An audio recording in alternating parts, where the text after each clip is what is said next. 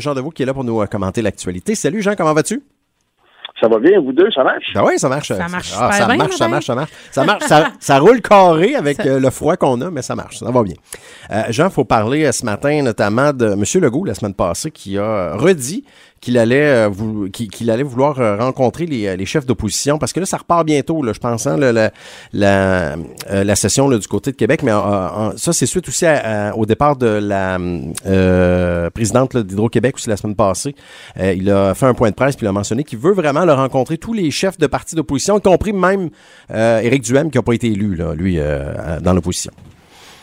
Écoute, faut dire, faut dire que M. Legault, quand même, dans une situation probablement parfaite là, en termes de chef, en termes de chef de gouvernement, avec la, le résultat des élections qu'il y a eu. Par contre, il y a une grogne populaire qui s'est manifestée.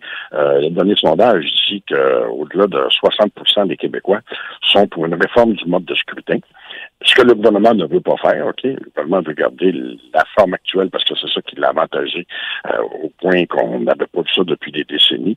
Donc, M. Legault rouvre son jeu un peu. C'est pour, c'est pour éteindre un peu la grogne, autant des partis d'opposition que de la population en général qui trouve que les résultats de dernière élection étaient peut-être un petit peu là euh, à cause, à cause du taux de participation, à cause des votes qui ont été comptabilisés. Tu sais, M. Duhem, exemple, qui a autant de votes presque que le Parti libéral, qui n'a même pas un député, tu sais, ça n'a pas d'allure. Donc, M. Legault se retrouve devant un dilemme, il fait rien, puis le monde chiale, ou il montre un peu d'ouverture. Le fait de montrer de l'ouverture et d'inviter des chefs de partis d'opposition, incluant M. Duhem, ça ne l'engage à rien. là. Ouais. Ça montre que c'est un bon gars. Ça montre que c'est un gars qui peut placoter de tout et de rien et qui peut aussi amener quelques sujets brûlants de l'actualité dans les discussions, comme exemple le nouveau ou la nouvelle présidente du Québec qui va être nommée.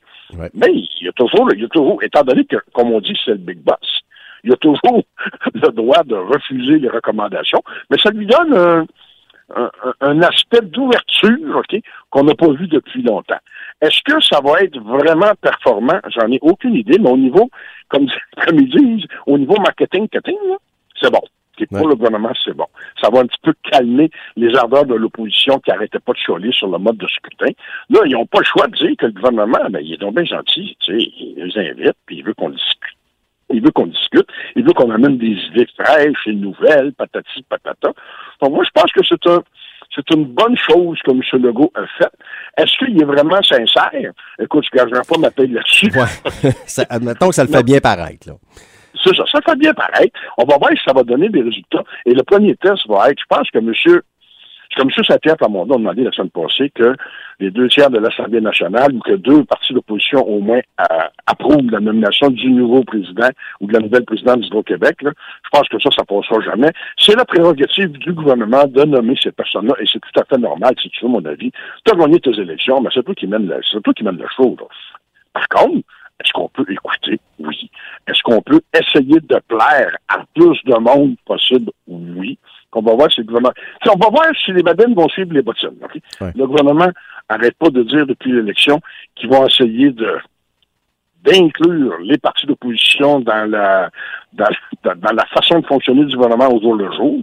On va voir si c'est vraiment juste des belles paroles ou si c'est vraiment des choses qui vont se réaliser. J'ai des doutes, mais laissons la chance au coureur. On va voir ce que ça va donner. Mais Jean, là, con- concernant Hydro-Québec, là, euh, c'est sûr qu'il va falloir nommer quelqu'un d'autre là, pour remplacer Mme Brochu qui, qui est partie. Là. Mais euh, j'ai trouvé une, une ligne assez bonne de Gabriel Nadeau-Dubois la semaine passée qui est allé. ce n'est pas Hydro-Logo. Je pense qu'on n'a pas fini de l'entendre celle-là, hein, parce qu'on veut pas nécessairement que le gouvernement ait la main mise complète sur Hydro-Québec. Écoute, on, on s'entend que M. Gabriel Nadeau-Dubois a le sens de la formule. Oui, oui. Ils en sortent souvent, ils en, ils nous en sortent souvent des bonnes et celle-là, j'avoue qu'elle était très, très bonne.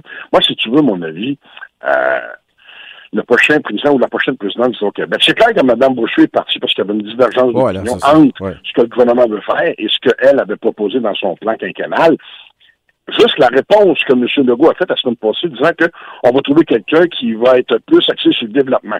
Ouais. Ben, Ça veut dire quoi, ça? ça? ça. veut dire des nouveaux barrages. C'est ça que ça veut dire. Et on l'avait dit, hein, Mme Brochu l'avait dit, on ne veut pas être le dollarama de l'électricité en Amérique du Nord. Le gouvernement, avec M. Fitzgibbon, je pense, a, a choisi d'aller vers cette optique-là, peut-être pas de façon aussi forte que M. Fitzgibbon veut le faire, là, mais c'est clair, clair, clair qu'il y a des barrages dans l'air. Mais il y a tellement d'autres manières. Il y a un très bon reportage ce matin, entre autres, sur le solaire au Québec. Euh, on est une des provinces qui a le moins d'énergie solaire. Mhm. Pourquoi? C'est parce qu'on a tellement d'électricité à beaucoup qu'on ne va pas tellement là-dedans. Il y a toute cette facette-là qu'on peut développer beaucoup.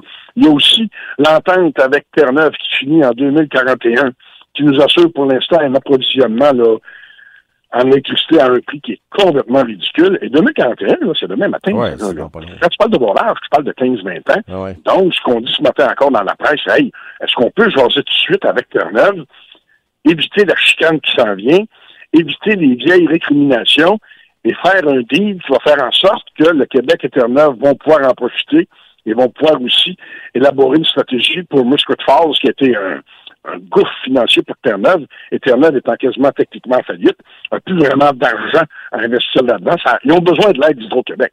Donc, prenons cette occasion-là pour essayer d'enterrer la hache de guerre. Et à ce moment-là, tu peux développer très rapidement beaucoup de capacités hydroélectriques sans grands investissements. Il s'agit juste de le faire de façon constructive, et à date, ça n'a pas été le cas, il faut le dire, avec le gouvernement de Terre-Neuve, parce qu'ils sont en fait royalement fait fourrer dans le temps, et on a profité de Québec, il faut le dire. Mais là, il faudra peut-être arrêter, il faudra peut-être plus être euh, donnant-donnant dans ce deal-là. Donc, il y a beaucoup, beaucoup de choses à faire avant de faire des nouveaux barrages. Si tu veux mon avis, il y a un sur 50% de capacité qu'il faut aller chercher, la plupart des spécialistes disent qu'on a un 35 à 40% qu'on peut aller chercher via des ententes avec Terre-Neuve, via des économies d'énergie, via l'éolien et le solaire, qui sont rendus maintenant à des coûts qui sont presque les mêmes coûts que les nouveaux barrages qu'on devrait développer. Donc, moi, personnellement, j'avoue que l'approche de Mme Brochu, c'était pas mal la mienne. Ouais, c'est ça. Mais là, n'est plus là. Puis encore, il y a autre chose aussi, c'est que t'as les nations autochtones là-dedans. Là. Ouais. Faire des barrages, là. Ça veut pas dire qu'ils vont dire Comme oui. on dit, ça, ça massacre un petit peu l'environnement. Oui, oui, non. On pas.